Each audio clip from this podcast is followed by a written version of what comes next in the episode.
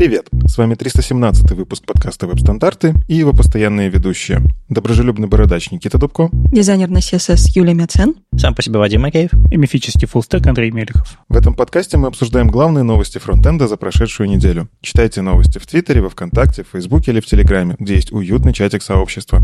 Веб-стандарты выходят при поддержке HTML Академии, и вы тоже можете нас поддержать на Патреоне. Все ссылки в описании. Знакомый состав. Мы постараемся поменять фоточки на обложке, переставить, чтобы не было ощущения, что это тоже 316 выпуск. Да нет, а, просто, просто хорошие люди собрались а, поговорить про всякие интересные новости. Мы сегодня будем обсуждать свежий Firefox, свежий Eleventy вышел, всякие новости про то, как парсеры переписывают на Rust, статьи State of JS, в общем, даже немножко будет слухов опять и всяких скандалов про то, что кто-то сломался, кто-то упал, кто-то данные раскрыл, в общем, да. Чего от нас еще ожидать? Ну, а начнем, я думаю, вы знаете, с событий. Есть такая традиция делать конференции, размазывать их по всей неделе или даже по двум неделям и периодически делать э, раз в день, раз в пару дней какой-нибудь онлайн-доклад. По-моему, ребята из подлодки такое делают иногда на своих конференциях. Вот. А вот тут э, Лера Курмак э, собирается сделать, провести прям вот такую вот тоже серию докладов, объединенную в конференцию, с 18 января по 8 февраля. Там будут разные доклады, некоторые про всякие дизайнерские штуки, некоторые про какие-то физический мир, некоторые там про, по, по даже нативные вещи будут. Вот. Но, по-моему, э, самый интересный доклад с точки зрения фронтендеров, это будет первый открывающий доклад. Собственно, его расскажет Татьяна Фокина.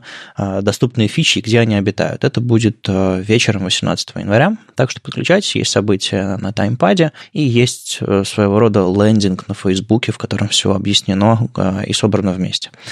А что еще? Минск CSS Meetup э, пройдет онлайн 26 января. Мы уже в отдельном выпуске говорили с оргами. А, вот они грозились, так что вот, собственно, анонсы, даты и, собственно, первый доклад. Алена Батицкая расскажет про вариативные шрифты. Есть уже какие-то слухи про то, что есть уже второй доклад, и, возможно, уже третий появится скоро. Ну, короче, вы следите за программой, подписывайтесь на ребят во всяких соцсетях и узнаете, что будет. А так, в общем, если вы доверяете Минск CSS, просто подключайтесь э, вечерком 26 января и узнаете, что там интересного ребята собрали по докладам. Ну и новости браузеров. Э, да, кто еще мог перехватить эту инициативу? Chrome не завезли, поэтому я отжал себе Firefox. В общем-то, вышел Firefox 96, и он ну, не то, что прям насыщенный, но интересный. Во-первых, в нем появилась поддержка функции HWB. Это цветовая функция, в которой вы указываете оттенок hue, уровень белого whiteness и уровень черного blackness. Вот я, у меня в голове это очень тяжело на самом деле складывается. Ну, то есть одновременно задавать и белость, и черность. Ну, Короче, я попытался разобраться, как эта функция, но у меня все еще в голове HSL, скорее, головного мозга, и даже иногда RGB. Поэтому пока что тяженько. А учитывая, что там есть еще HCL, еще куча всего, ну, в общем, у нас скоро с цветами будет такая жесткая математика, что просто жесть. Тем не менее, классно, появляются больше возможностей. Я видел, что там для некоторых штук, для некоторых математик HWB, она прям прикольно на те же самые генерацию цветовых палитр э, ложится, так что, ну, почему бы и нет. В общем, оно теперь в Firefox с 96 версии, оно работает. Еще появилась интересная история. Я вот просто раньше не то чтобы задумывался, а сейчас как задумался. Свойство Color Scheme в CSS, я привык его задавать на, ну, на корень. Ты все, всему документу говоришь, что тут и темная, и светлая тема, dark, light. Оказывается, это можно на элемент задавать. Так вот, в Firefox добавили свойство Color Scheme для указания цветовой схемы для элемента. Можно указать, что вот этот конкретный элемент, он хорошо работает в темной теме, а вот этот в светлый, а вот этот и в светлый, и в темный. Тут прям сейчас а, у людей, которые делали white paper, немножко слеза покатилась, счастье, потому что мы как раз за это топили, что а, любой сервис часто сталкивается с тем, что есть а, какая-то основная тема, а есть блоки, которые супер акцентные, на них хочется сделать там какой-то акцент, и их красят в какую-то инверсную тему, либо в альтернативную, которая есть. Почему-то многие не думают об этом и сразу на root просто вешают все переменные, какие есть. А так-то можно действительно на элементы вешать, на какие-то там узлы отдельные, на которых хочется поиграться. И можно даже вкладывать тему в тему в тему, и будет еще круче. И у нас сейчас э, интересно вот э, на доке, э, допустим, если основная тема сайта светлая, то чтобы демки не проваливались, мы все демки делаем на темном фоне. И, наверное, логично было бы, если темную тему сайта переключаешь, то чтобы демки становились белыми а, из-за этого. То есть демки, конечно, во фреймах лежат, но я имею в виду, что может, бывают такие ситуации, когда блок должен быть контрастный относительно темы. Соответственно, вот нужно вот это вот переключать. А внутри этого блока другой блок тоже должен быть контрастный. Вот по каскаду они как-то должны переключаться подобным образом. Видимо, а, Color Scheme тут, в общем-то, по идее, должен работать. Но я, честно говоря, не уверен, что а, браузеры могут подхватывать а, из разных CSS-файлов разные значения в зависимости от того, что ты указал. Насколько я понимаю, собственно, это свойство нужно для того, чтобы браузеру говорить, как рендерить какой-то элемент. Нативный, например, чекбокс. Чекбоксы бывают темные и светлые. Соответственно, а, браузеру нужно понять, какой сейчас чекбокс и как он должен быть отрендерен, например. А, прям вот для ваших любых цветовых тем, по-моему, эта штука, ну, сейчас как ее особо и не применить. Это исключительно для темных и светлых. Ну, само по себе свойство Color Scheme, оно такое, что оно говорит браузеру, вот я был бы не против. Uh-huh, uh-huh. То есть оно не говорит, сделай вот так, как margin, да, или как width. Это я был бы не против, если бы ты что-то с этим сделал. Оно не настолько жесткое. Но мне кажется, в будущем, учитывая, сколько всего вокруг темных тем сейчас происходит, это свойство начнет работать мощнее. А еще из интересного, а счетчики теперь можно в обратном, знач... в обратном порядке задавать. Если вы когда-нибудь пользовались вот этими CSS-свойствами counter э, reset, counter function и прочее, теперь туда можно задавать функцию reversed. То есть это вы говорите, что теперь счетчики считаются назад в обратном направлении. И в целом в HTML раньше была такая возможность задать атрибут reverse для того, чтобы в списке от последнего к первому шло. А, не все про это знают. Так вот, они поддержали это теперь и в CSS. То есть, если вы как-то делаете какие-то кастомные нумерации, я просто видел всякие прикольные демки, где, например, счетчики использовались для того, чтобы в псевдоэлементы before и after засовывать значения этих самых счетчиков и с ними играться по кастомному как-то оформлять. Потому что то, что по умолчанию браузер дает, не всегда то, что мне удобно. Хочу, например, стартовать с другой вообще циферки. После того, как появился псевдоэлемент маркер, засовывать э, нумерацию в псевдоэлементы before-after и руками крутить этот счетчик стало, ну, менее, стало менее необходимо, можно теперь маркеры списка оформлять нормально, то есть прям целиться в них. Сейчас, конечно, если нужно сделать что-то очень, очень сильно кастомное, да, это может пригодиться, но, к счастью, псевдоэлемент маркер нас спасает в большинстве случаев. Ну и очень крутая штука — это поддержка WebLogs API, что это за API такая? Если вы работаете с приложением, ну как, вы не знаете, как вы на самом деле, как работает пользователь с вашим приложением, но есть вероятность очень высокая, что он открыл ваше приложение в нескольких вкладках. Это может быть, э, там, не знаю, новостной сайт, и он захотел статейки пооткрывать. Это может быть какие-то вкладки рабочие, ну и так далее. В общем, суть в том, что если вы задумываетесь о синхронизации этих вкладок, Скорее всего, у вас там есть либо воркеры, либо еще что-нибудь, там, постмессенджер, не знаю. Суть в том, что есть операции, которые могут друг другу мешать. Просто вот ты хочешь что-то сделать, запустить несколько операций подряд, и в это время это делается, например, в нескольких вкладках, и все ломается, паника и все. WebLogs API — это вот как э, пришло к нам из асинхронного программирования из более взрослых языков, там а C++, C-Sharp и так далее, где нужно что-то залочить. В общем, это оно. То есть это по факту ты говоришь браузеру, вот я сейчас буду делать вот эту вот штуку под таким-то вот э, идентификатором. Пожалуйста, сейчас залочь все, что под этим идентификатором, все, что попытается сюда войти, оно пускай постоит в очереди, подождет. Я сделаю, сигнализирую, что все закончилось, после этого пускай всех остальных. Это как файловая система работает. Это... Вроде того, да. То есть это такие семафоры и прочие штуки, блокировки в файловой системе. Ну, короче, как бы те, кто э, программированием там занимались на том же самом Linux или еще где-нибудь там на сях тех же самых, они это уже давным-давно видели, да? Но вот это завезли в браузер, потому что, ну вот прикиньте, дошло до того, что нужно синхронизировать между собой, а, а, казалось бы, однопоточный JavaScript. Откуда эта байка про то, что кто, кто, у кого кого-то там э, давным-давно была, была фишка, что кто-то, по-моему, прикрепляет то ли, то, ли, то, ли, то ли стикер какой-то на стену, типа я работаю с этим файлом, поэтому не заходите с ним, не работаете. Ну, до, до, до систем контроля версий, до еще чего-то такого. Э, помню, кто-то, кто-то рассказывал историю, как, как, как вообще в древних временах, там типа 80-е, начало 90-х, что-то такое было. Типа файл залочен, то есть кто-то над ним работает прямо сейчас. Но мы примерно так в нулевых начале над кодом работали. Потом мы брали и руками соединяли куски кода, потому что у нас не было ничего, даже CVS не было. Слушайте, мне кажется, это не помогает. Я все равно периодически, хоть у нас и гид есть, и всякие межстратегии, я все равно, если знаю, что мне сейчас грозит большой рефакторинг в каком-то файле, я на всякий случай команду предупреждаю, вот этот файл я сейчас буду ломать. Давайте не будем в нем больше ничего делать в других задачах, потому что мы потом день потратим на мерч этого всего. Так что локи нужны везде. Ну и, в общем, э, что еще из интересного, вы теперь можете, да, в конвасе, в Firefox э, экспортировать в виде WebP. Это, кстати, прикольно, потому что, ну, как бы я никогда не думал, а надо ли мне экспортировать вообще из Canvas в формат WebP, потому что, ну, а зачем? Я же на macOS, я его открыть потом не смогу. ну, то есть при всем, при всем желании я его экспортирую, а посмотреть его в файловой системе неудобно. Не, подожди, macOS теперь нативно поддерживает WebP, все нормально. Да, да, Видишь, да. А, а я живу пережитками прошлого, я все еще верю, что нет. Да, да, да. То есть они какое-то время, чтобы Safari поддерживал WebP, им пришлось внедрить поддержку WebP в macOS. Как обычно. Ну да, у них все, вся, вся, все медиа, графика, она поддерживается на уровне операционной системы и только потом в Safari. Ну, это удобно. Ну, видишь, я вот, у меня вот это отложилось в памяти, что нет смысла это делать в Safari, я это просто и не делал. Но, тем не менее, если вы хотите генерировать WebP, есть теперь способ делать это через Canvas. Не, ну можно сделать, сделать редактор графики какой-то, например, там условный, ну, например, Figma в браузере работает, а, и ей не нужно засовывать собственный какой-нибудь генератор WebP, чтобы на канвасе экспортировать из фигмы там WebP, ну что-нибудь типа того.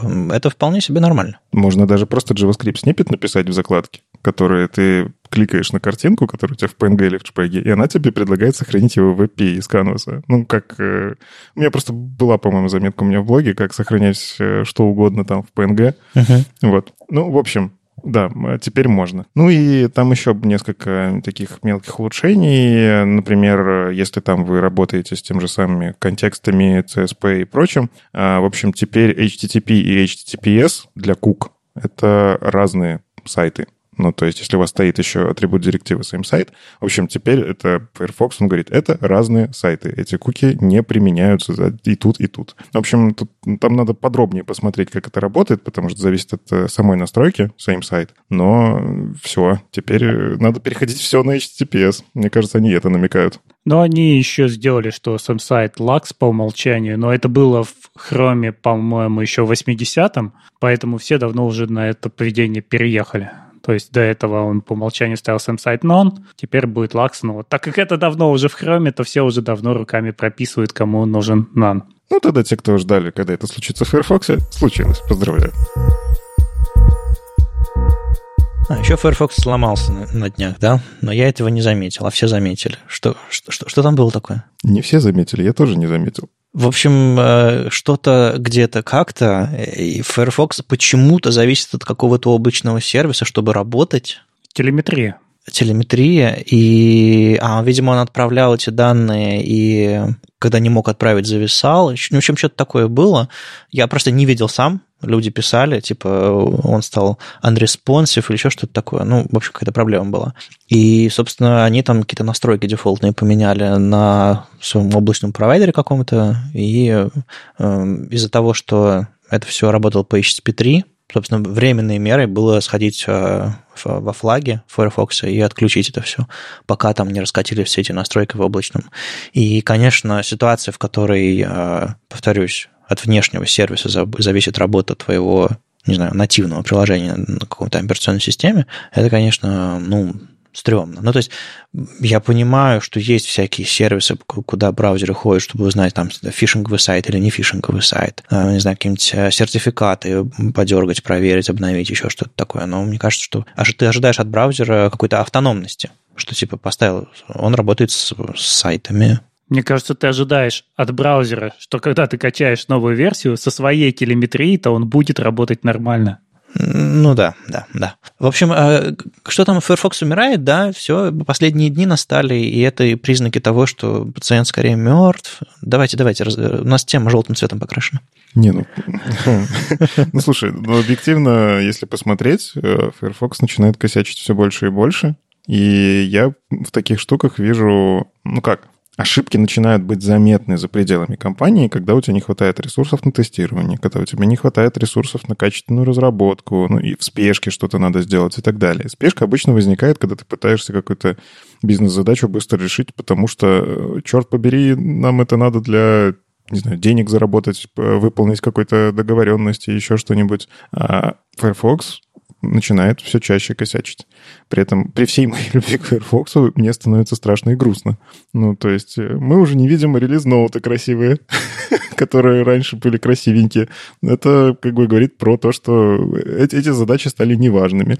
Мы видим там вот эту вот историю в социальных сетях э, и про запуски там в Урле, рекламы, то, что немножечко взбунтовало сообщество, как так-то. Мы, конечно, готовы вас поддерживать, но реклама в Урле, потом крипта, то, что в прошлом выпуске мы обсуждали. Сейчас вот у них такое падение. Мне страшно за Firefox.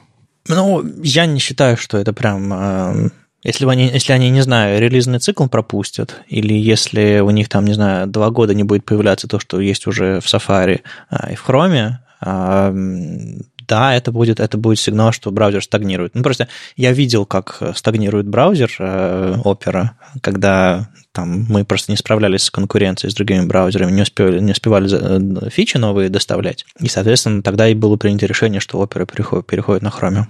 Там все было, там все измерялось отставание годами, там эм, релизные циклы как бы проходили, но в них ничего такого интересного не появлялось. Если нам есть что обсуждать в релизных циклах а, вот сейчас, в каждом практически. А, бывают тихие релизные как бы ноуты, в которых особо ничего не происходит, кроме исправления ошибок. Если нам есть что обсуждать, мне кажется, что все плюс-минус в порядке. Другое дело, что да, им нужно быть э, поаккуратнее, меньше ложать, что ли. И это о чем-то говорит, но я пока не вижу последних дней. Ну, есть же разные пользователи. Есть какой-то костяк гиков, которые все простят. Пока идут обновления, их все устраивает, и вот эти ошибки, ну ладно, пережил один день. А есть обычный пользователь, он обновил Firefox, Firefox не работает, он там, я не знаю, это родители твои позвонили сыну, тот сказал, скачайте Chrome, скачали Chrome, все, ушли на Chrome. Больше никогда в жизни не открывали Firefox. Это да. Это да. А вот это, это самый рисковый момент, да. То есть э, надежность и стабильность для обычных рядовых пользователей. Хм. Андрей, а ты все еще, все еще на Firefox или, или у тебя это, это был последний капля? А, я в целом на Firefox, но на работе меня заставляют сидеть на Chrome, поэтому у меня где-то там 50 на 50. Окей. Okay. Я, кстати, на новом ноутбуке рабочем вот уже вторую неделю сижу на Safari как основном браузере, просто чтобы попробовать. Я давненько не пользовался Safari как браузером, и вот э, интересно, что из этого получится. И э, уже было пара случаев, когда какие-то сервисы внутренние, какие-то там э, штуки не работали в Safari. У нас, к сожалению, такой же подход внутри компании, что работать должно только в Chrome, и ресурсы на остальные браузеры не тратят. Но это для, для внутренних, конечно, вещей. Ну да, да, да, да. Ну вот я продолжаю сидеть на Safari и смотреть, что это получится, наверное. Э, у нас там в команде много людей на Firefox сидят, так что я думаю, в этом смысле все нормальные кросс-браузерные разработчики. Окей, ну, в общем, Firefox всего самого хорошего, не кашли, лисичка, и э, мы, типа, все еще любим, ладно, говорю за себя, э, мне кажется, что все будет хорошо, просто вы пользуетесь, э, репортите баги, э, и ребята справятся. Я понял, почему у них беда, потому что все говорят не кашля, лисичка, а не панда. Малая красная панда. Не доходит просто сообщения. Ну и еще немножечко о. Э, ладно, начнем с того, что появился опрос State of JS 2021-2022. Мне вот кто-то прикалывает, что на стыке просто появилось, поэтому там вот прям заходишь и через слэш. И началось все сразу с того, что мы, когда запустили это веб-стандарт, приложение упало. То есть, причем там разные люди разные коды ошибок выдавали. Там у кого-то 404, у кого-то 504, у кого-то 501, там что, что только не падало. Это мы можем делать свой хабр-эффект. Я не знаю, мы ли это сделали, но есть, есть вероятность, потому что я как бы перед тем, как запустить новость, э, я открываю, все хорошо, пощу, и через некоторое время 500 посыпались, да. Ну и, в общем, это тот самый State of JS, который был годы до этого, и, в общем-то, мы призываем его проходить, потому что м, это важно, мне кажется, как это делать срез по сообществу, кто как чем пользуется, не знаю, какие у кого предпочтения, нравится им вообще страдать, есть этот кактус, или все-таки э, счастливы они от того, что используют свои инструменты и так далее. Э, плюс у них, как всегда, есть вот эта возможность указать не только вот этих лидеров, которые все-все-все и так знают, там есть всегда свободное поле, укажите фреймворки, которыми вы пользуетесь, и, возможно, там появится какой-то новый лидер, про который авторы почему-то там потеряли, упустили, а, а прям стоит это упомянуть. А, и не то чтобы вопрос какой-то прям вау, хотя я как я опять набрал 100%. Спасибо нашему подкасту. ну, у них есть вот эта история, когда ты указываешь «знаю, но не использовал» и «знаю и использовал». И так получилось, что я в основном эти штуки использовал. А, точнее, и, и знаю, и не хочу использовать, что-то там такое есть. Но из-за того, что мы постоянно обсуждаем всякие новости, статьи и так далее, я действительно как бы все слова эти слышал. не, далеко не все пробовал, но много чего слышал, поэтому я 100%. Э, делитесь своими результатами в комментариях, кто сколько набрал. Да, но опрос сам по себе достаточно быстрый, я его прошел достаточно быстро. Там, как обычно, есть про сам JavaScript, про э, фреймворки, про подходы, про тестирование. Кстати, мне понравилась вот эта история. Я понял, что я больше тестировщик, чем разработчик, потому что из того, что там он предлагал, я это почти все трогал. Остального там фреймворки, например, нет. А, и там где вы получаете знания, насколько вы удовлетворены текущим состоянием, какие подкасты слушаете. Вы знаете, что нужно нажать, если вы нас слушаете. А стандарты прям, прям в списке есть или это свободное поле? Естественно. Сразу под фронтенд викендом. Очень хорошо. Мне еще понравилось, что, как обычно, все переведено на русский язык, э, и тут как бы стоит просто отдельно спасибо сказать Алексею Пульцину, э, Владимиру Иванову и Сергею Шрамко. Просто ребята взяли и перевели все на русский язык, чтобы для тех, кому, возможно, это все сложно, можно было тоже проголосовать э, и высказать свое мнение. И, собственно, это один из призывов, одна из причин, почему мы об этом говорим. Мне кажется, было бы классно, чтобы голос русскоязычного сообщества тоже был услышан, и не не только, там, не знаю, про нас, про наш подкаст сказать, про какие-то там новости и так далее, а рассказать, что вы на самом деле, какие у вас предпочтения, технологий и так далее, и так далее, а, просто потому что это все действительно может повлиять на чьи-то решения, на чьи-то взгляды, может быть, на, на архитектуру новых проектов, которые запускаются. Кто-то, не знаю, может быть, смелее или, наоборот, консервативнее подойдет к этому. Или просто, не знаю, какие-то изменения на рынке труда, возможно, появятся люди будут требовать новые технологии. А они... Ну, в общем, я уверен, что это, эти всю информацию можно использовать каким-то образом, и если там не учли вас, возможно, это для вас будет не очень хорошо. В общем, заходите, переключайте язык, если вам а, английского, а, по-английски некомфортно, и проходите. Ну и вот буквально утренняя рассылка от автора State of JS, State of CSS. Внезапно там тоже случился косяк, но мне очень понравилось, как это было по-взрослому, что ли, сделано. Короче, что случилось? Вся вот эта история, она использует там, естественно, какие-то ключики для того, чтобы хранить какие-то данные, в частности, e-mail адреса. И понятно, когда ты работаешь с open source, всегда есть риск, что кто-то нечаянно эти ключики куда-нибудь выложит. А, собственно, так и случилось. Вот эти выгрузки, которые позволяют там а, много кому получать эти данные, ключик туда попал, приватный. А, да, ну это вот э, просто человеческий фактор, и опять же, из-за того, что не только авторы этим занимались, а еще другие контрибьюторы. В общем, оно попало в GitHub репозитории, э, это было найдено, то есть эти ключики можно было использовать для того, чтобы деанонимизировать эти имейлы. А найдено, удалено, как это запушено, но у GitHub просто есть такая особенность, как это призрачные комиты, то есть ссылок на них вроде бы как нигде нету, особо нигде не найти. Но при желании, э, ну, то есть обратившись по прямому урлу, ты все-таки можешь получить эту э, информацию. И проблема в том, что, опять же, если у кого-то есть форки и локально лежит эта версия, ну, то есть эти ключики, они все еще где-то у кого-то могут храниться. А вот. Но в чем суть? Да, естественно, автор предпринял все, что только можно для того, чтобы, ну, эти ключики просто больше не работали. И он сделал большую рассылку всем, кто участвовал в State of CSS, State of JS, по-моему, до 2020 года включительно, где вот как раз дал ссылку на статью и объяснил, что произошло, и заодно сказал, что да, я искренне понимаю, если вы теперь потеряли доверие к этим опросам, а, вы имеете полное на это право, я постараюсь его там в будущем как-то восстановить, но мы сделали все, что могли. Буду рад, если вы пройдете опрос, но не пройдете, ну, сам виноват. Э, понимаю, принимаю. И на самом деле, что произошло? Автор в какой-то момент, по-моему, в 2020 году решил, что было бы неплохо иметь уникальный признак для каждого пользователя, чтобы мы понимали, кто проголосовал в 2020 году и как он проголосовал в 2021. Он взял их e-mail и захешировал. Ну, он захешировал не сам, ему прислали pull request на функцию, которая их хэширует. И он подумал, что эта функция односторонняя, то есть хэш невосстанавливаемый. А оказалось, что она двухсторонняя. И можно из хэша который он публично выложил, и он всем доступен в результатах, восстановить исходный email. И вот утекла сама функция, которая хэширует, и ее ключ. И таким образом стало возможно из всей базы хэшей восстановить исходные имейлы. И все, кто когда-либо голосовали, соответственно, их e-mail стали доступны. Ну, и мне на самом деле понравилась взрослость вот этого поведения. Плюс, ну, лично для меня мой e-mail, я просто знаю, что он торчит отовсюду, откуда можно, потому что я его сам в свои доклады вставляю. То есть для меня это не такая прям потеря потерь, а с другой стороны, э, я знаю компании, которые вместе с e-mail всю мою персональную информацию могут терять и продавать там, э, ну, типа, где, где куда я ходил, чего, где, на каких сайтах был, да, и вот это гораздо страшнее, да. Не, ну, представляешь, какие-нибудь HR-системы большие э, получают информацию о том, каким человеком человек занимался, какая у него зарплата, сколько ему лет и так далее, и так далее, и так далее. Это, конечно, ух, базка. Ну, к сожалению, я-то знаю, что я уже в этих системах.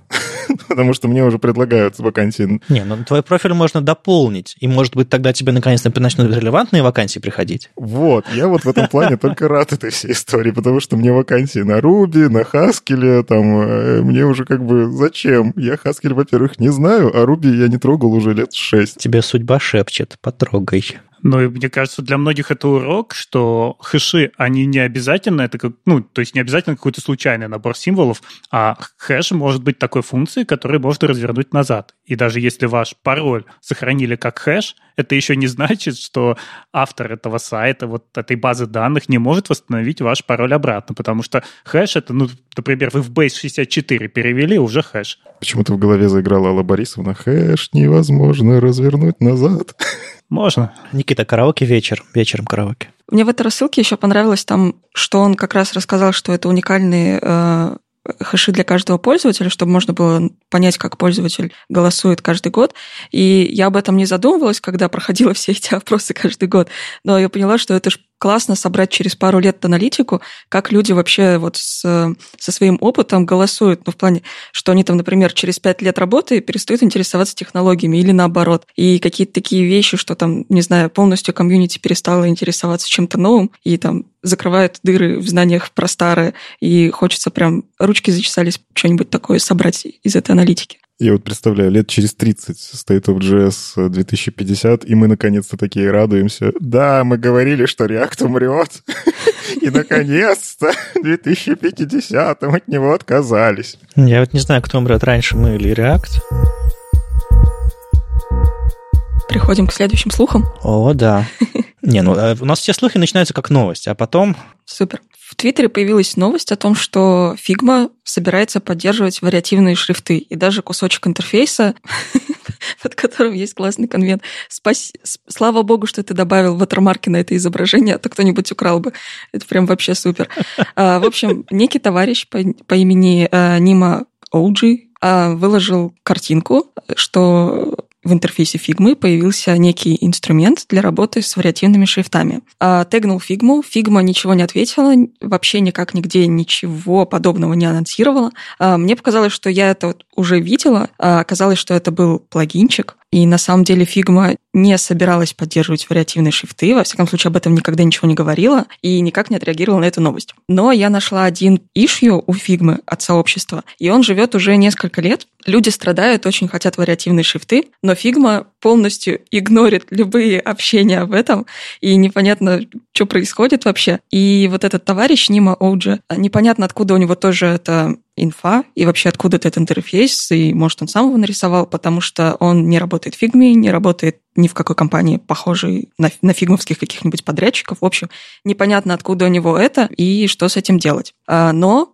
оказалось, что Sketch поддерживает вариативные шрифты уже года два-три как, с 2019 года, и там у них все замечательно, все хорошо, все работает. А, единственное, только когда вы переезжаете со скетча на фигму, то все это, естественно, теряется, и нужно вручную проставлять нормальные шрифты, а, аналоги вариативного, только нормальные, обычные, человеческие. Вот как-то так. Юля, а скетч еще жив в профессиональной среде? Э, жив, но, насколько я по моему опыту, э, он жив в тех компаниях, которые не захотели переезжать на фигму. Не знаю по каким причинам, но на самом деле э, я скачала скетч вот недавно на этой неделе посмотреть, как там что происходит. Он появился в вебе, но он все еще платный, то есть там бесплатных всего неделя, по-моему, в отличие от фигмы. В фигме все-таки ты бесплатно можешь пользоваться бесконечно, просто у тебя количество файлов будет три всего файла. И не знаю, кто сейчас пользуется скетчом. Не, ну я видел дизайнеров Э, опять же, на работе недавно, которые все еще пользуются скетчем, ну, считают это своим основным инструментом и так далее. То есть, мне кажется, ну, учитывая, что, в принципе, экспортируется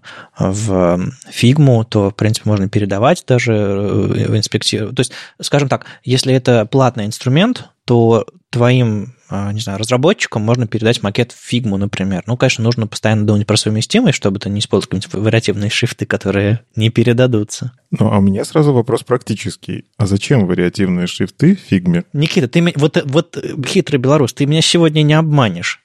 Тебе нравятся вариативные шрифты, и ты понимаешь, зачем они нужны. Просто ты задаешь неудобный, неудобный вопрос, так? Ну что ты все ломаешь? Нет, ну, на самом деле я за любую кипиш, и типа если появляется новая пишка, конечно, я рад. Э, поэтому меня вот Firefox со своими ограничениями без фугу API меня расстраивает. Ну это ладно, мы сейчас уйдем. Окей. Okay. А вариативные шрифты, по факту, крутая штука. Я слышал доклады, в которых теоретически это доказывали. Но я все еще не видел практических примеров, где вариативные шрифты, кроме всяких там э, дизайн, эвардс и там прочих штук, когда действительно там анимации какие-то такое. Но на практике я все еще не видел классного применения вариативных креативных шрифтов. И поэтому я с точки зрения вот э, бизнеса фигмы, зачем нам внедрять фичу, которая как будто бы пока что в вебе не то чтобы используется? Ну, здесь довольно логичная штука, что мы точно так же не видим другие цветовые пространства. Почему? Ну, кроме демок. Почему? Потому что дизайнеры их не нарисовали.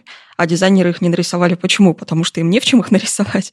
Ну, то есть, кроме как зайти и написать кодом, что ты хочешь от браузера, ты никак не можешь даже их посмотреть. И также с вариативными шрифтами. Ты знаешь, что они есть. А некоторые компании даже заказывают себе вариативные шрифты фирменные, но делать-то с ними ты ничего не можешь, потому что разработчик, естественно, не закоммитит дизайн за дизайнера, если мы работаем в крупной компании, а дизайнер дизайнер ничего не может с ними сделать, потому что он просто, ему негде это делать. А они, они насколько не работают? Они вообще не работают? То есть, если у тебя в операционной системе установлен один файловый шрифт, и ты не можешь его выбрать в фигме, или он просто не работает, э, он даже дискретно не работает? Нет, его просто нету в списке, ты его выбрать Оу, не можешь никак. То есть настолько плохо. Ну а правда ли, что если вдруг в фигме появится поддержка вариативных шрифтов, все дизайнеры такие кинутся, все, наконец-то, можно их использовать? Или это все-таки будет два-три энтузиаста, которые такие, ура, мы сделаем классно у нас на двух-трех сайтах? Ну, если посмотреть по статистике плагинов, плагинов несколько для фигмы э, с вариативными шрифтами, они поддерживают именно э, Google фонтовские, то есть не скачанные у тебя на компьютере, а которые из облака тянутся.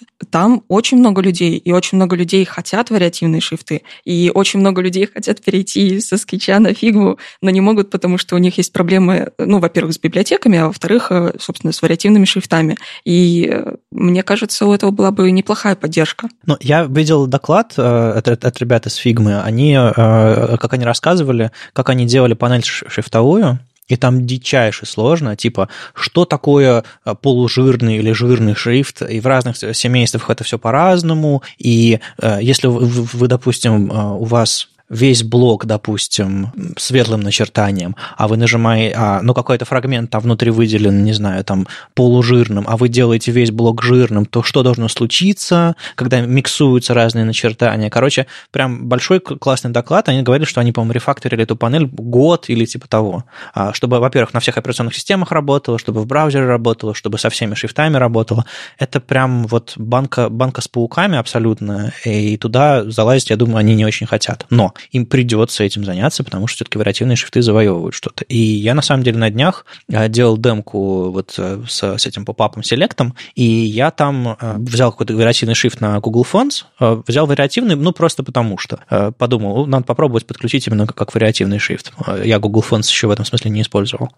И когда я, допустим, делал себе заголовок и подзаголовок, я понял, что, типа, прямое начертание слишком светлое, жирное, слишком э, насыщенное. И я такой раз и сделал там, по-моему, 450 или что-то, или 350. И стало как раз. То есть насыщенность заголовка крупного э, э с с подзаголовком более мелким сравнялась визуально. Я подумал, вот это именно то, что мне нужно. Иметь такую же возможность в графическом редакторе, ну, это бесценно. Это еще очень классно работает с тематизацией, потому что когда у тебя есть темная тема и есть светлая тема, там буковки смотрятся немножко по-разному. И как раз вот э, у тебя есть выбор между обычным, полужирным и жирным, и это прям огромная разница между ними. Ты не можешь, например, в темной теме использовать жирный шрифт, а в обычной, в светлой теме обычный регулярный, потому что это прям огромная разница, интерфейс будет совсем разный. А нужно там буквально вот эти вот пару десятков накинуть, там не 400, а 450 использовать, и будет прям вообще супер.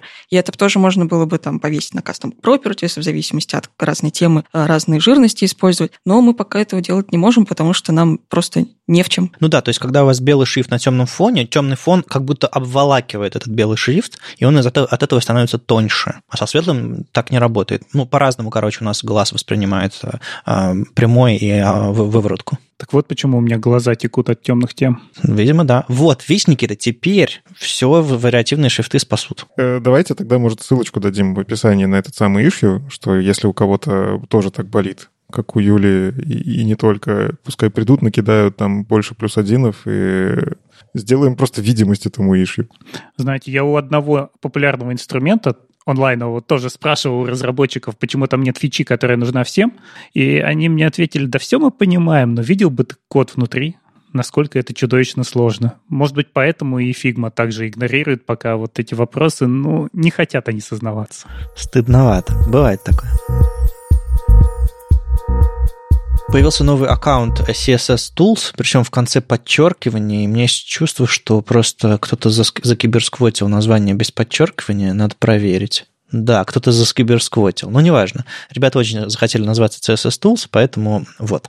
А, что это такое? Это организация на GitHub, в которой теперь находится, возможно, известный вам пост CSS preset env, такой набор пост-CSS плагинов, который позволяет вам пользоваться современными, я здесь рисую кавычки, спецификациями, а, даже в самых черновых а, вариациях, а, и потом на выходе это будет все превращено пост-CSS плагинами в совместимый CSS вот с современными браузерами. Даже если они не поддерживают, там, не знаю, нестинг, э, какие-нибудь, не знаю, переменные в медиавыражениях, еще что-нибудь такое. Ну, все вот эти вот штучки, которые у нас, которых у нас пока нет. И этот проект э, Джон Нил давным-давным-давно э, создал, э, поддерживал какое-то время, а потом как-то у него, у него кончили, кончилось время, и вот пришли новые мейнтейнеры, и, собственно, предложили проект развивать дальше. Там Антонио Лагуна, Роман Менке. И, в общем, появилась новая организация. Там теперь два репозитория активно разрабатываются. CSS-DB, который трекает состояние черновиков, состояние фич и так далее. То есть это прям отдельный сайт, на котором можно посмотреть, какие есть возможности. И на основе этой CSS-DB, собственно, работает набор плагинов, PostCSS preset env. И вы можете себе натыкать а, нужные плагины, чтобы у вас а, типа был современный CSS. Я долгое время критиковал этот проект, потому что они брали вот сейчас шутка, внимание, сейчас шутка. Они бегали за Таб Аткинсом и подбирали все салфетки, на которых он что-то калякает э, во время э, ланч-брейков, а, и думали, что это спецификация. И, и тут, же, тут же писали плагины. А, но нет, э, не все из этого было спецификацией, многие из этого было, было заброшено, а это сохранилось уже в некоторых кодовых базах, потому что люди думали, что это CSS будущего. А потом синтаксис три раза менялся еще. Сейчас они более какие-то адекватные вещи делают. Допустим, они, у них там, по-моему, полифилы для селектора из, который, по сути, синтаксически жидкий сахар, а, и вместо него можно сделать, сделать батарею. А, ну, с ней нет, не совсем, он же, он же там специфичность понижает. Да, ну, в общем, в общем что-то, что-то они там делали такое, что, в принципе, обратно совместимо, просто разворачивает. Я уж не помню точно, что именно. У них был свежий плагин. То есть, как бы ребята вроде бы, вроде бы одумались, но все равно внимательно смотрите на не, фантазийный ли это CSS, а реальный ли это как бы на пути по, по внедрению браузера. А скажите мне, гуру CSS, вот э, с JavaScript все понятно. Вы Stage 0 включаете, если вы совсем смелый. И у вас есть понимание, да, Stage 3 — это безопасно, Stage 0 — это очень опасно. Как здесь поступать с CSS? Как обычному пользователю понять, какие галочки можно включить, а какие нет? Когда ты сказал с JS все понятно, уже стало немножко смешно. Потому что, ну, типа, вот это Stage 0, Stage 1, Stage 4 — это самые неочевидные названия стейджей, которые только могут быть спецификации. Это я просто... Мои личные боли. Но они есть. Там есть движение, как что переходит на следующий стейдж. Мы это понимаем. Так в E3C же есть вот эти candidate recommendation, есть recommendation, есть working draft. Ну, то есть у них прям словами написано вот эта фича, насколько она крутая и насколько близко она к реализации в браузере. Ну, спроси у среднего разработчика, чем э, candidate recommendation отличается от э, working draft и editor draft, и он скажет, а, чего? А, на самом деле у ребят в CSSDB и, собственно, на сайте пост э, CSS Preset Env, господи, почему такое сложное название, а? Я каждый раз ломаю. Хуже, чем CSS Minsk Извините.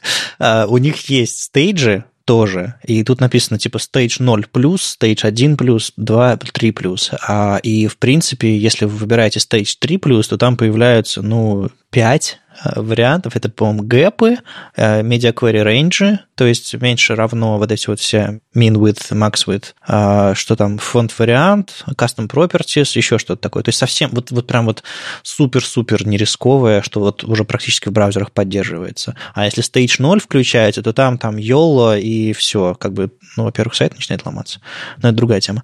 А, там появляются всякие цветовые штуки, HWB, или ХВБ. Давайте ХВБ их называть. Так проще. А, всякие диры, еще что-то такое, а, кастомные а, энвы внутри медиавыражений. Ну, короче, всякое, всякое такое, что более экспериментальное, но тоже на, каком на каком-то этапе. И в итоге, в принципе, можно выбрать, насколько вы хотите рисковать и подключить какой-то из стейджей. То есть есть альтернатива, правда, вот эти вот все стейджи, естественно, CSS Working Group не признает как официальные, нет такого понятия на уровне CSS Working Group. Есть вот эти вот э, статусы черновиков, про которые Никита сказал, но, опять же, удачи разобраться. Так вот тут и начинается вот это канале, потому что у нас, в принципе, в мире стандартизации есть боль. А, во-первых, у нас несколько браузеров, и, условно, когда ты говоришь stage, ты не знаешь, это работает в Safari, в Chrome или в Firefox, или сразу в трех, или в одном работает, во втором с багами, и вот это вот все. То есть, а где я рискую? Скажите мне, вот я когда Stage 3 выбираю, я же все-таки маленький риск есть, но, но где конкретно? То есть вот эти все обозначения стейджей, они у нас не то чтобы прозрачны. Я все еще считаю, что в 3 чуть-чуть более прозрачно, потому что по этим словам можно хоть какую-то гипотезу сделать, по чиселке немножко сложнее. Stage 4 из скольки? их с 15, из 4, из 3. Вот. Ну и, по-моему, еще были случаи, когда стейджи откатывались назад, потому что кто-то, кто передумал и, не знаю, что-нибудь поменялось. Были, конечно. Но здесь главный риск, изменится ли спецификация. То есть не окажется ли там через год весь ваш фантазийный CSS написанный, несовместимым ни с какой спецификацией, и вы будете жить вот на какой-то редкой версии полифила, который может его превратить в нормальный CSS. А вот, кстати, Юль, ты часто пользуешься чем-то таким из будущего? Ну, типа, то, что работает только, не знаю, в канарейке, за флагом, вот я знаю, Анна Тюдор постоянно пользуется Гудини, который надо включать очень сложно, и он все еще не, не полностью имплементирован. У тебя такое есть? Не, я больше за то, что уже сейчас есть хотя бы в каком-то из браузеров. Ну, потому что я все равно все, что делаю, в плане демок э, стараюсь куда-нибудь на работу притащить, хотя бы в каком-нибудь виде. А там, естественно, никто не возьмет никакой ни Гудини, ничего, что с флагами идет. Поэтому все-таки стараюсь брать то, что уже есть. А в качестве попробовать, когда что-нибудь интересное появляется, да, конечно, но я это никуда не выкладываю, потому что у кого-то же не заведется. Ну, можно же написать в заголовке «Запускайте вот в этой версии с этим флагом». Да, если кто-то читал эти заголовки, если честно. Мы, мы красиво к демкам перевели. Супер, да, про новый CSS.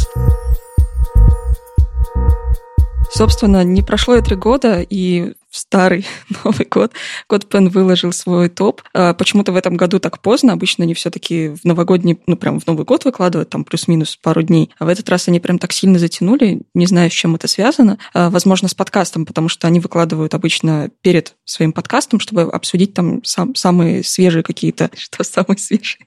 А, в общем, обсудить этот топ. И в этом году он довольно интересный, потому что последние года ну вот 18, 19, 20, это были года прям вот CSS-ных анимаций, их было, их становилось все больше и больше, и вот 20 э, и 21 они переросли больше во что-то прикладное, и сейчас очень сильно много э, демок в этом топе именно интерфейсных, то есть там большие какие-то штуки, большие интерфейсы, как можно что-нибудь сделать прикольно. Э, там тоже не обошлось без анимации, без рисования чего-то такого специфичного, но очень много интерфейсов, и это прям очень круто. И даже на первом месте прям полноценный интерфейс какого-то сервиса, не знаю какого. И э, весь этот топ сломал один прекрасный человек, Джордж Фрэнсис, у которого там, я не знаю, я насчитала демок 10-15, которые попали в этот топ, потому что это суперпродуктивный человек, который выкладывает демки, наверное, чуть ли не каждый день, и они все прекрасные, и он очень много генеративного всякого арта делает, э, который тоже интересно покопаться, как там что-то сделано. И, в общем, по-моему, это прям супер победитель этого года. Есть что посмотреть у него. Можно даже специально зайти прямо в его профиль и покопаться, что у него есть. Там есть чего притащить к себе в сервисы. У меня, кстати, я тоже заметил, что появились именно проекты, прям вот проекты. И я в том числе это связываю с тем, что появились вот эти CodePen workspace, где можно реально многофайлово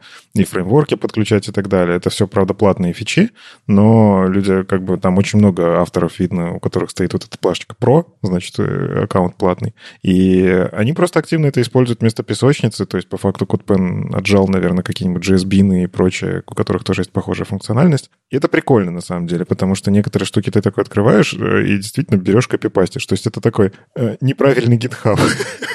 То есть для меня это как привычно, что я могу это форкнуть и у себя поправить. Но в CodePen тоже есть возможность форкнуть. Я могу скопировать это себе и играться с этим. В общем, это забавная такая штука. Но анимации, я заметил, с каждым годом становится все сложнее и сложнее. Это вот прям... Я помню в свое время Юлины анимации сидел разбирал, но у Юли там хотя бы принцип был понятен. То есть раздробить и очень терпеливо сидеть это все и делать. Если принцип понимаешь, читать ну, тоже получается.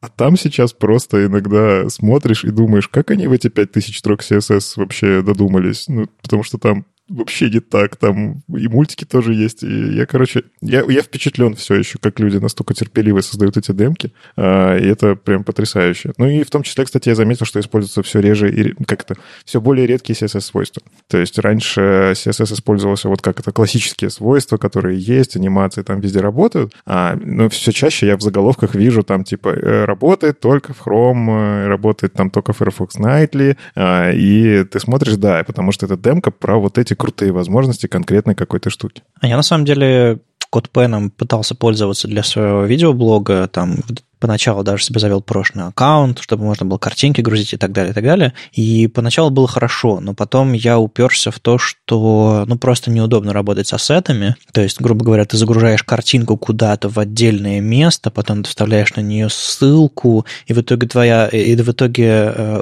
по-моему, у картинок не могут быть одинаковые имена. Ну, в общем, на мой взгляд, CodePen довольно, ну, в общем, он не готов к тому, чтобы быть, не знаю, там, не знаю, каким-то портфолио или набором, набором всего этого. Люди, конечно, привыкли. Альтернатив, к сожалению, вот прям вот таких же ярких, интересных и в сообществе тоже нет. И мне кажется, CodePen не хватает конкуренции. Потому что я с CodePen ушел на GitHub Pages, потому что, ну, я просто, типа, хочу залить демку с картинкой, с CSS-файлом, еще что-то такое, чтобы оно просто вот, ну, работало, лежало рядом и работало. И на, на CodePen я этого делать не могу. И, но на самом деле я все-таки был вынужден, допустим, вот какую-то последнюю свою демку, чтобы как бы для англоязычной публики ее у себя э, в Твиттере опубликовать, там типа с картой Берлина и всеми этими попапами и прочими, а, я действительно положил ее на CodePen, но там, слава богу, нет внешних э, там, бинарных ресурсов, каких-нибудь там картинок и всего остального. Но вот для другой ситуации, что мне куда-то идти отдельно хостить картинку, еще что такое. Ну, короче, у меня есть куча претензий к CodePen, наверное, потому что я для, его, для чего-то слегка другого хочу использовать, а не просто генеративную CSS, графику какой-то делать. И поэтому я ну, не, не нахожу для себя причин даже прошлый аккаунт заводить, потому что он тоже ну, не очень сильно ему помогает. Короче, я не пользователь CodePen активный, кроме как зайти быстренько накидать демку, э, чтобы кому-то показать, как, не знаю, там, можно что-то на флексах или гридах сделать. А мне вот это усложнение демок напомнило ситуацию в Яндексе со снеговиками. В Яндексе была такая традиция на Новый год, э, выдавали такого снеговика простого из трех шариков, и его надо было покрасить, кто лучше покрасил, тот и победил. Но в один год кто-то взял его, распилил на куски и сделал GLaDOS из портала, которая говорила, и там рядом лежала картошечка. И тогда началось. Они просто усложнялись с каждым годом до безумия. Они двигались, они выскакивали из коробки, там что только не творилось. И ты вот уже когда думаешь, а поучаствовать ли мне в этом? И понимаешь, нет, я туда просто... Это, это уже такой уровень запредельный, что я туда даже не сунусь. Я верю, что можно было все это дисраптнуть, можно было здесь сделать снеговика, ставить абсолютно белым, не знаю, розовый, какой-нибудь оранжевый носик ему приделать, и все бы сказали, господи, наконец-то, святая простота и за, за, проголосовали бы до, до первого места. Ну вот, мне кажется, здесь то же самое с демками, что вот там есть уже люди, которые на каком-то нереально высоченном уровне работают, и, и новичкам уже просто нет входа туда, они просто не смогут так же круто сделать. Кстати, не так. На самом деле сейчас э, опять мемы из Твиттера. Я вам, видимо, в подкасте для этого нужна, да? А, собственно, есть в Твиттере сейчас э, очень много таких мемчиков ходит, когда выкладывают фотографию, не знаю, кота, пса, чего угодно, и говорят, я сделал это на чистом CSS. Потому что, ну, очень много людей сейчас делают вообще что-то нереальное на CSS. И в альтернативу этому мему появился другой, что типа я нарисовал красный квадрат на, на чистом CSS, и сейчас я вам запишу видео о том, как я это сделал. И типа только для патронов. А, и на самом деле действительно очень много людей сейчас входят в это и рисуют там какие-то, ну, такие простенькие штуки, типа домик, ну, как мы, собственно, учились рисовать когда в садик пошли, там, домик, собачку, кошечку из очень простых фигурок, а потом они начинают делать уже что-то поинтереснее. И у меня вот в Твиттере лента довольно такая разнообразная. Есть люди, которые уже на таком уровне, что просто стебутся над этим всем, ну, в плане вот эти вот фоточки выкладывают, что я сделал это все на чистом CSS, потому что там иногда смотришь такой, а ведь и правда ты можешь.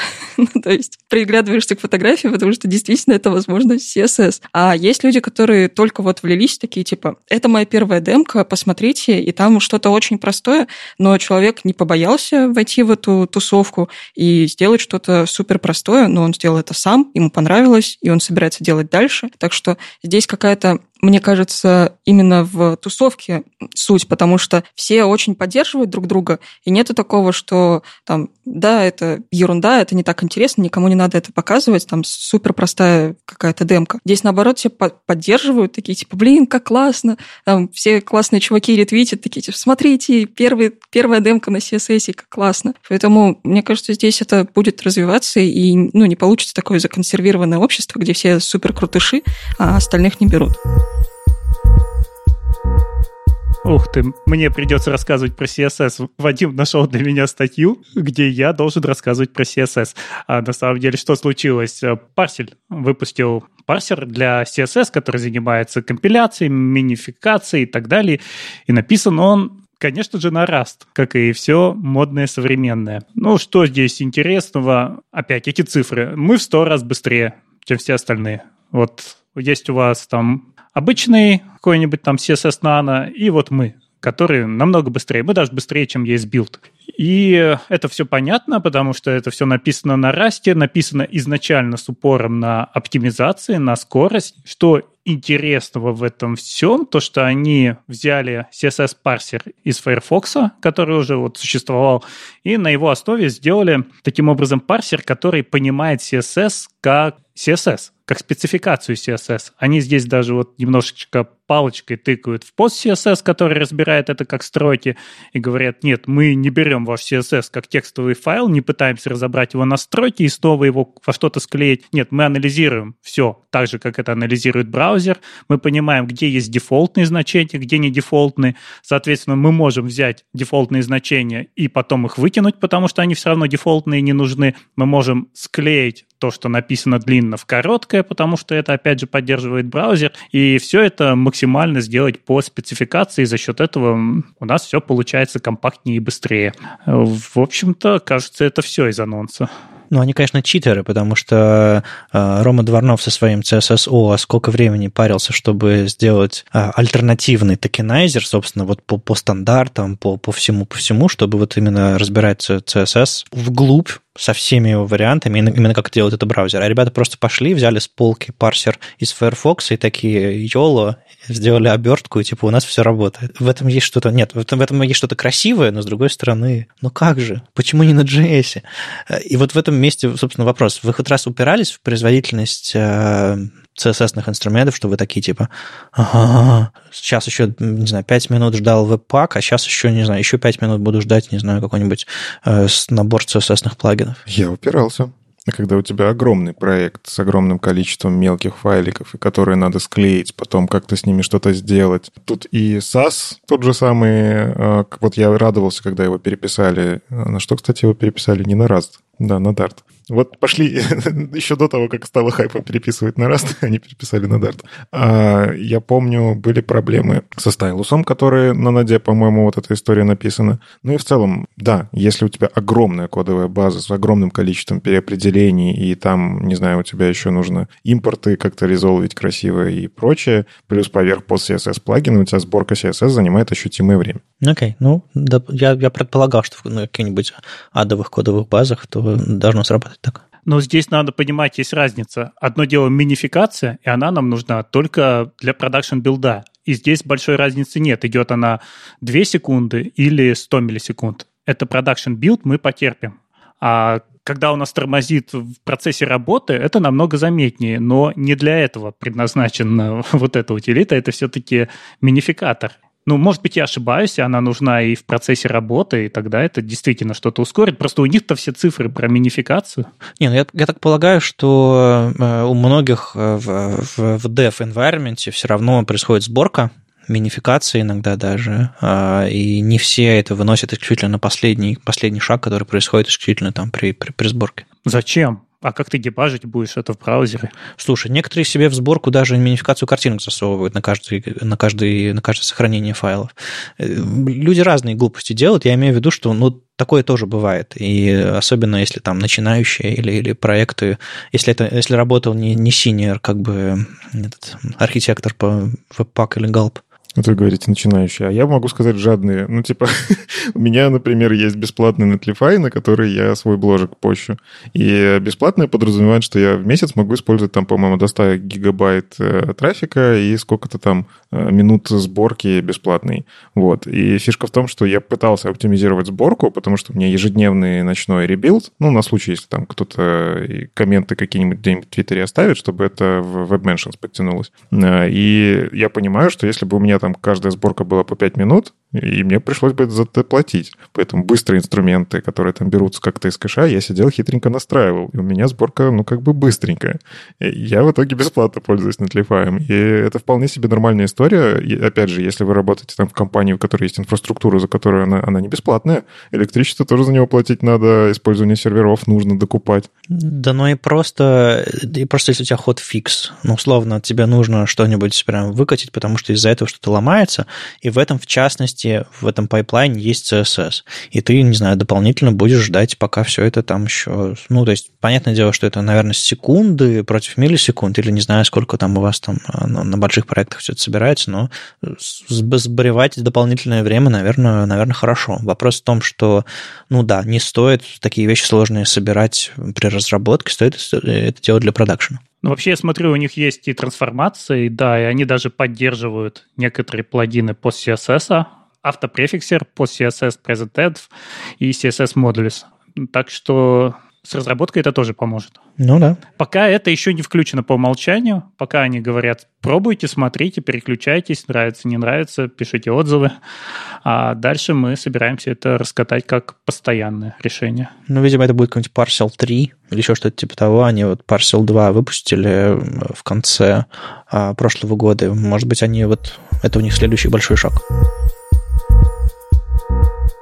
Не знаю, как вы, а я дико ждал, когда выйдет Eleven 1.0. главным образом, потому что это было психологически приятно потому что ну, я, скажем так, Eleven пользуюсь с самых ранних версий, потому что я дав- давно читаю Зака Лазермана, и вообще мне нравится, что он делает. Мне, я, конечно же, дичайше был рад, когда кто-то написал а, очередной генератор статики. Не знаю, помните ли вы DocPad? Был такой. Не помните? Ну, слава богу, что не помните. По, на CoffeeScript написанный генератор статики на JS. И в, отличие от Jekyll, который написан на Ruby, это был, по-моему, один из главных конкурентов Jekyll, написано именно на JS. Соответственно, плагины можно было писать для него, там, JS и так далее. Вот. И он на ноде работал, не нужно было возиться там с, с локальным Ruby установкой, потому что как бы Jekyll постоянно дурил тоже с этим. И следующее, не знаю, покупаешь себе, просто обновляешь операционную систему, у тебя Jekyll перестает работать. Вот это вот было, скажем так, лет 10 назад было такое развлечение. Вот. А потом, собственно, появился Eleventy, и я долгое время ждал, пока Зак чисто эту психологическую Э,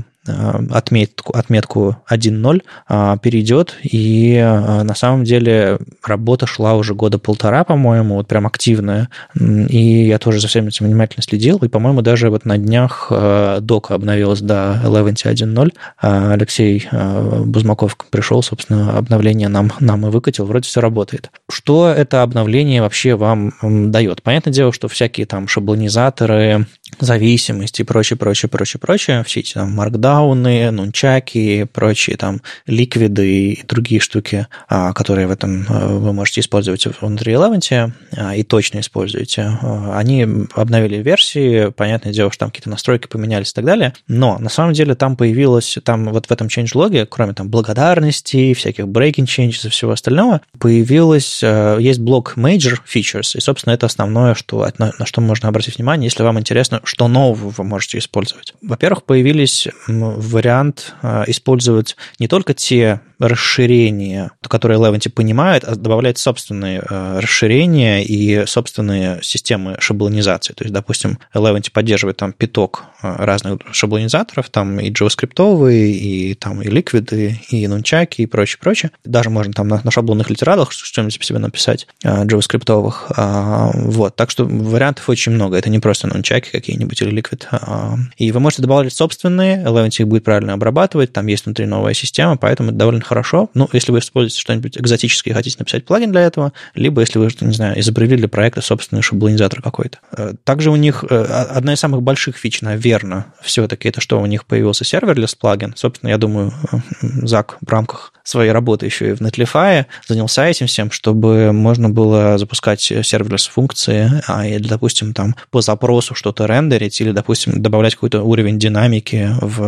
в ответы э, сервера. Он, у него много довольно примеров в блоге, так что можете почитать, посмотреть, для чего он все, все, все это использует. Там есть примеры. А что еще? А, есть еще возможность вызывать Eleventy программно из ноды. Я не уверен, для каких задач это может сработать. Ну, наверное, если вам нужно сделать то, что Eleventy не может, или, может быть, не знаю, опять же, а, на уровне каких-нибудь там лямбд генерировать какие-нибудь э, ответы от Eleventy на лету. Видимо, это часть этой сервис плагина. В общем, я не уверен до конца, но выглядит мощно. Я поясню. Ну, типа у тебя Eleventy изначально это коробочка, которая работает с файлами. Ну, то есть она не работает с данными, она работает именно на input получает файл, на output его выдает. А когда ты можешь его программно запускать, ты на самом деле можешь туда, ну, по идее, использовать это в процессе, ну, то есть, uh-huh. например, подменить что-то и так далее. Ну, то есть, на самом деле, для каких-то вещей, опять же, вот серверлесс и там прочие штуки, короче, использовать это как процессор, но более мощный, а, и именно в коде это обрабатывать, тут есть смысл. Я пока, правда, не могу придумать, зачем мне это может пригодиться, но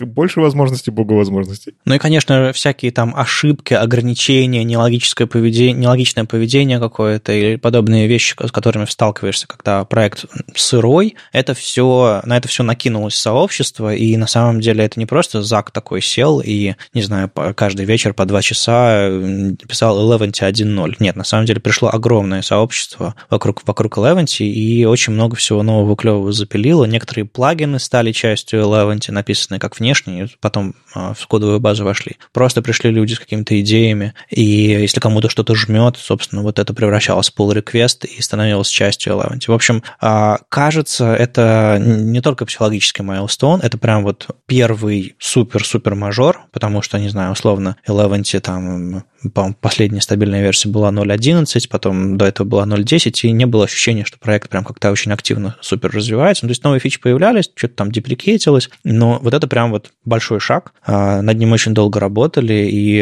а, это был, это на самом деле один из лучших change-логов, которые я видел. Ну, он, правда, грандиозный по размерам, но и тут перечисляются и все, кто там и контрибьютил, и все, чьи идеи было, и куча ссылок на документацию, то есть насыщенность информации огромная. Ну и, конечно же, огромный список людей, которые все это поддерживают на Open Collective. Было приятно найти собственное имя в этом списке. И если, не знаю, вы Eleven используете каким-то образом у себя а, в рабочих проектах, личных проектах, обязательно, обязательно заходите и контрибьюте или, или подключайтесь на Open Collective, помогайте проекту. И вот в частности, вот да, вот тот самый упомянутый Алексей, который там в доке у нас сейчас колдует над Eleven, тоже в списке, в списке контрибьюторов, он что-то там законтрибьютил. А, можете и вы. Вообще интересно, что одновременно наши SSR-движки типа Next идут к тому, чтобы генерировать статику, а движок, изначально сделанный для генерации статики, вдруг пошел в сторону сервер-сайт рендеринга. И в итоге мы когда-нибудь получим ну, вот что-то посередине.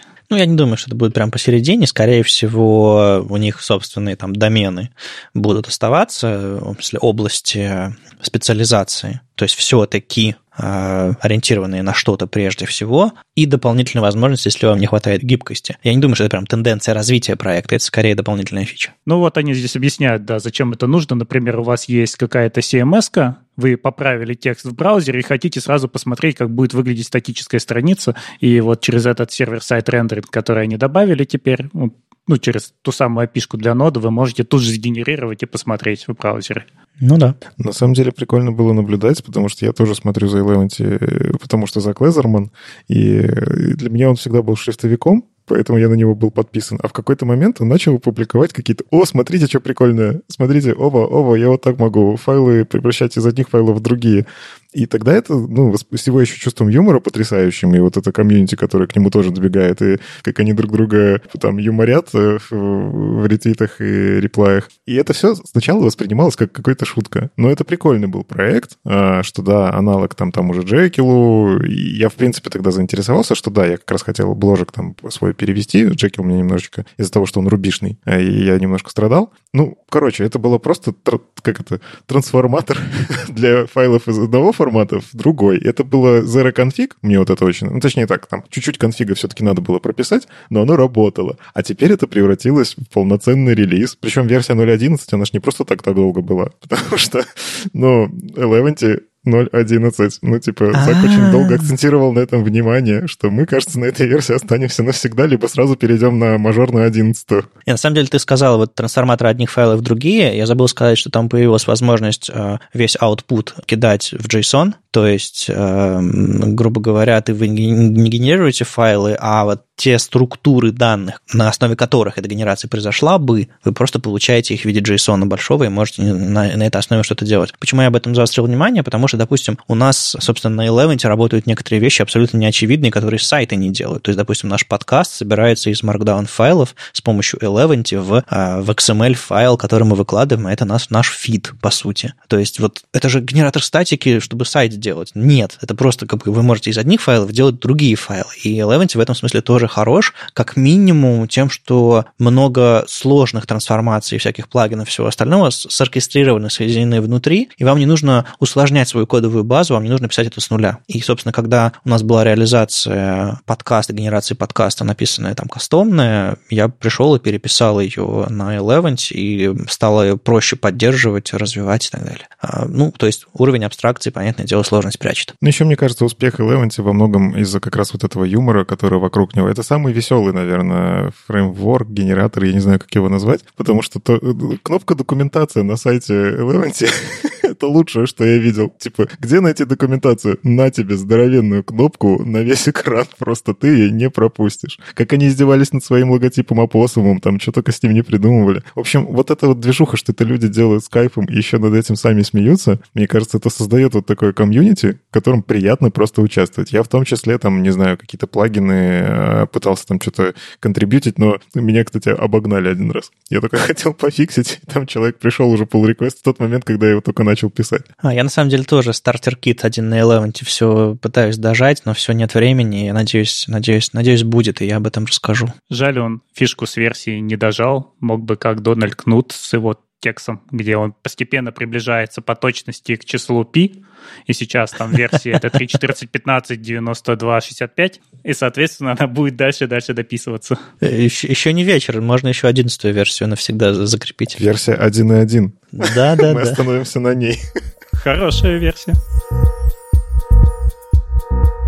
А в нашем комьюнити веб-стандартов большое обсуждение вызвала статья Introducing MEFA. Что это такое? Это вот очередное, очередная попытка расширить наш JavaScript. Я даже не знаю, как это назвать. Удобным способом с точки автора этой библиотеки. И всем остальным, ну вот кто комментировал, показалось, что способ немножко странный. А с чем он связан? Он связан с тем, что, в принципе, JavaScript позволяет нам патчить себя. То есть мы можем взять э, какие-то вещи, которые есть в JavaScript, там, например, number, string, и прототип немножко дописать. Дописать туда, положить что-то удобное, чего нам не хватало. И таким образом делаются, например, полифилы. В этом случае все достаточно законно, потому что ну, мы знаем, такая вот функция появится, и мы ее добавляем заранее через полифил. И таким образом иногда делаются незаконные вещи, с которыми я за свою практику, кстати, встречался, когда люди думали, ну, у нас на всем проекте вот используется такая функция, зачем нам ее везде тащить через зависимости? Давайте пропатчим в одном месте, например, number, и будем дальше через там точку вызывать уже, и у нас все это будет. И вот библиотека MEFA построена как раз на том, что автор предлагает патчить JavaScript, но патчить его аккуратнее. Он его патчит через символы. То есть символы нам что дают? Символ – это штука уникальная. Она уникальная в рамках одного запуска вашего скрипта. И таким образом вы не напишете какой-то метод, который позже появился в спецификации, и вы с ним схлестнулись. А давайте попробуем, э, поскольку как бы у нас, я думаю, многие просто слушают этот эпизод, еще не видели этого всего, попробуем описать, как это все выглядит э, вот именно в коде. То есть, допустим, берем число 13, пишем квадратные скобки вплотную к нему и внутри записываем там типа из od, то есть нечетное. И эта штука возвращает true. Да, как оно работает? Вот этот из от это является символом, и, соответственно, у нас пропатчен number, у него добавлена в прототип функция, которая называется из от, ну, символ из от, и мы вызываем ее таким образом. И что здесь удобного, я не понимаю. Это выглядит странно. Но это выглядит как другой язык. Начнем с этого. Более того, вот здесь самое интересное в статье, это как автор пытался добавить, и он смог это добавить, что у него есть не просто символы, у него есть такие решения, как, например, один. Открываем квадратные скобки массива, to, и эта функция to 6. И это превращается в массив от 1 до 6. То есть у него не просто символ, у него внутри лежит функция, которая сама по себе является символом. Это временно создающийся символ, который после вызова ее удаляется. И здесь все очень плохо с производительностью. Вот как раз на это тоже пошли большие нападки, что зачем вы это делаете, это не только выглядит странно, это еще и медленно. Но, слушайте, а декораторы, как вы к ним относитесь? Вот, Андрей, вот э, декораторы в TypeScript. А, строго отрицательно, но декораторы не снижают производительности, потому что они работают э, в статической сборке. То есть вот те декораторы, которые у нас сейчас не настоящие декораторы в TypeScript есть, у нас э, транспилятор их видит и превращает в обычные функции. Там нет какой-то довезенной логики. Ну, там иногда просто бывают декораторы, которые с параметрами, и по факту все-таки какая-то деоптимизация произойдет. Ну, бывает там, особенно если функцию какую-нибудь внутрь передаешь или еще что-нибудь. Ну, короче, я просто, когда вот эту статью читал, во-первых, сразу идеально это как подобрать картинку на превью. Когда ты видишь, что единица — это массив, ты такой, что? В смысле, он число использует как массив? Он что? Что происходит? Я поэтому эту статью, когда увидел, такой, блин, все, надо публиковать, у нас будет хайп в чатике. Да, наши редакторы иногда нет-нет, да и хайпуют. А вы видели же как э, способ, как написать любой код на JavaScript с помощью, по-моему, трех символов, еще что-то такое. Там типа можно, используя квадратную, круг, круглую скобку, еще что-то такое, написать любой код. Потому что как бы там можно делать разные всякие трансформации, допустим, запрашивать длину массива, из него получать какие-то числа, еще что-то такое. Ну, есть какая-то абсолютная дичь. То есть, на самом деле, JS-то гибкий. Вопрос в том, для каких целей все это используется. И некоторые некоторые это просто шифр, шифрование, а некоторые это просто ну, предпочтения автора, которые могут кому-то не понравиться. А вот эта вот библиотечка мета, она по, ну, по-серьезному, настоящая? Я думала, что это просто такой концепт, который показывает, типа, чуваки, у нас есть, кажется, проблемки, давайте с этим что-нибудь сделаем, но это не серьезная штука. А здесь непонятно, какую проблему решает. Тут скорее автор увидел другую статью, где снова патчили JavaScript. Он подумал, ну, манти-патчить это вообще-то плохо, давайте попробуем решить это на символах. Решил и решил показать сообществу. Но вот дальше он как-то это пишет очень серьезно, в четырех статьях, и как это дальше можно развивать, но да, непонятно, какая проблема решается. Почему один квадратные скобочки из от лучше, чем из от скобочки один? Ну, синтаксис другой. Да, я полагаю, ему не нравится JS синтаксис, или он подумал, что можно сделать его... Не знаю, я, я, я плохо разбираюсь в других языках программирования. Может быть, есть какие-то языки, которые позволяют таким образом писать. Это вам ничего не напоминает, какие-то другие языки программирования, если вы их знаете? Ну, короче, я на самом деле считаю, что эти статьи, они не про то, что берите и так пишите. Мне показалось, оказалось, что он просто показал, а смотрите, что можно при помощи JS. То есть я читал их как образовательные прикольные статьи. У меня эти знания, они разрозненно в голове как-то были, как работают символы, как работает define property и так далее. Оно у меня как-то было. И то, что там можно манки пачить все, что угодно почти. А он взял это классно соединил, вот этот концепт. И в будущем я, допустим, если у меня вдруг возникнет желание символами про манки пачить number, я буду знать, как это сделать. Я, конечно, надеюсь, что у меня в жизни не случится такой сложной жизненной ситуации, когда мне придется решать в продакшене задачу так. Просто чтобы как это проверить. Она, как, вот эти серия книг You Don't Know JS, мне кажется, вот это вот прикольная такая история. А вот этот код в JavaScript что выполнит, да? И я, я действительно не знаю сразу сходу, как написать такое. И он в четырех статьях показал, как это сделать, как это сделать расширяемо, как из этого оформить библиотеку. Это очень полезные статьи для новичков, я считаю, которые прям стоит прочитать. Это как анимации на CSS. А. Сложные анимации на CSS. С натяжечкой, с натяжечкой. Ой, не знаю. Не, мне это на самом деле напоминает язык Perl. А, я сто лет назад работал в, в конторе одной московской, и там э, бэкэнд писали на перле. Там периодически ребята друг другу показывали какие-то фрагменты кода на перле, там чужие, свои, которые делают то же самое, что развернутый фрагмент кода, но очень компактный и однострочный. И кажется, в перле, возможно, я сейчас могу абсолютно чушь говорить, кажется, там есть возможность какие-то, ну, условно, как тернарники писать, э, как, как в JS однострочники такие, но еще более мощные точно, и там какой-то, как один какой-то символ говорит о том, что тут цикл начался, еще что-то такое. И ты смотришь на это все, я помню свои впечатления, я, я конкретно как это было, не помню, потому что было там, не знаю, 15 лет назад. Я помню свои впечатления, что ты смотришь на строчку из каких-то случайных символов, она больше пароль напоминает. Но там какая-то программа происходит, и для этого не нужно делать какие-то а, совсем дикие вещи. То есть человек, который написал это, понимает, что там происходит. Возможно, действительно у этого есть какое-то влияние других языков, или просто... Мне это напоминает, с одной стороны, вот это вот давнее мое воспоминание про Perl, другой стороны, Type, господи, TypeScript, а, CoffeeScript, там тоже пытались а, синтаксис языка поменять, чтобы чтобы Руби. Ну, что, ну, ну, чтобы Руби, да. А, и э, какие-то части потом как-то повлияли на JS. Может быть, у этого есть перспектива, если автор готов это, не знаю, пушить, чтобы стать каким-то расширением JS. Ну, CoffeeScript был препроцессорным, а тут, может быть, может быть, я не знаю. Знаешь, в Яндексе даже есть выражение «древние перловые руны». Ну, то, что ты описал, не, далеко не всем понятно, поэтому в свое время перл начали искоренять. Перловка, другими словами. Ну, в общем, мне кажется, это в большей степени весело, чем полезно. А почитать стоит, потому что если вы не понимаете, как это сделано, то стоит немножко обновить свои знания JavaScript. С вами был 317 выпуск подкаста «Веб-стандарты» и его постоянные ведущие. Доброжелюбный бородач Никита Дубко. Дизайнер на CSS Юлия Мяцен. Сам по себе Вадим Макеев. И мифический фуллстек Андрей Мельхов. Слушайте нас в любом приложении для подкастов на Ютубе, во Вконтакте и не забывайте ставить оценки и писать отзывы. Это помогает нам продолжать. Приходите обсуждать этот выпуск в наш чат, а если вам нравится, что мы делаем, поддержите нас на Патреоне. Все ссылки в описании. Услышимся на следующей неделе. Пока. Пока. Пока. Пока.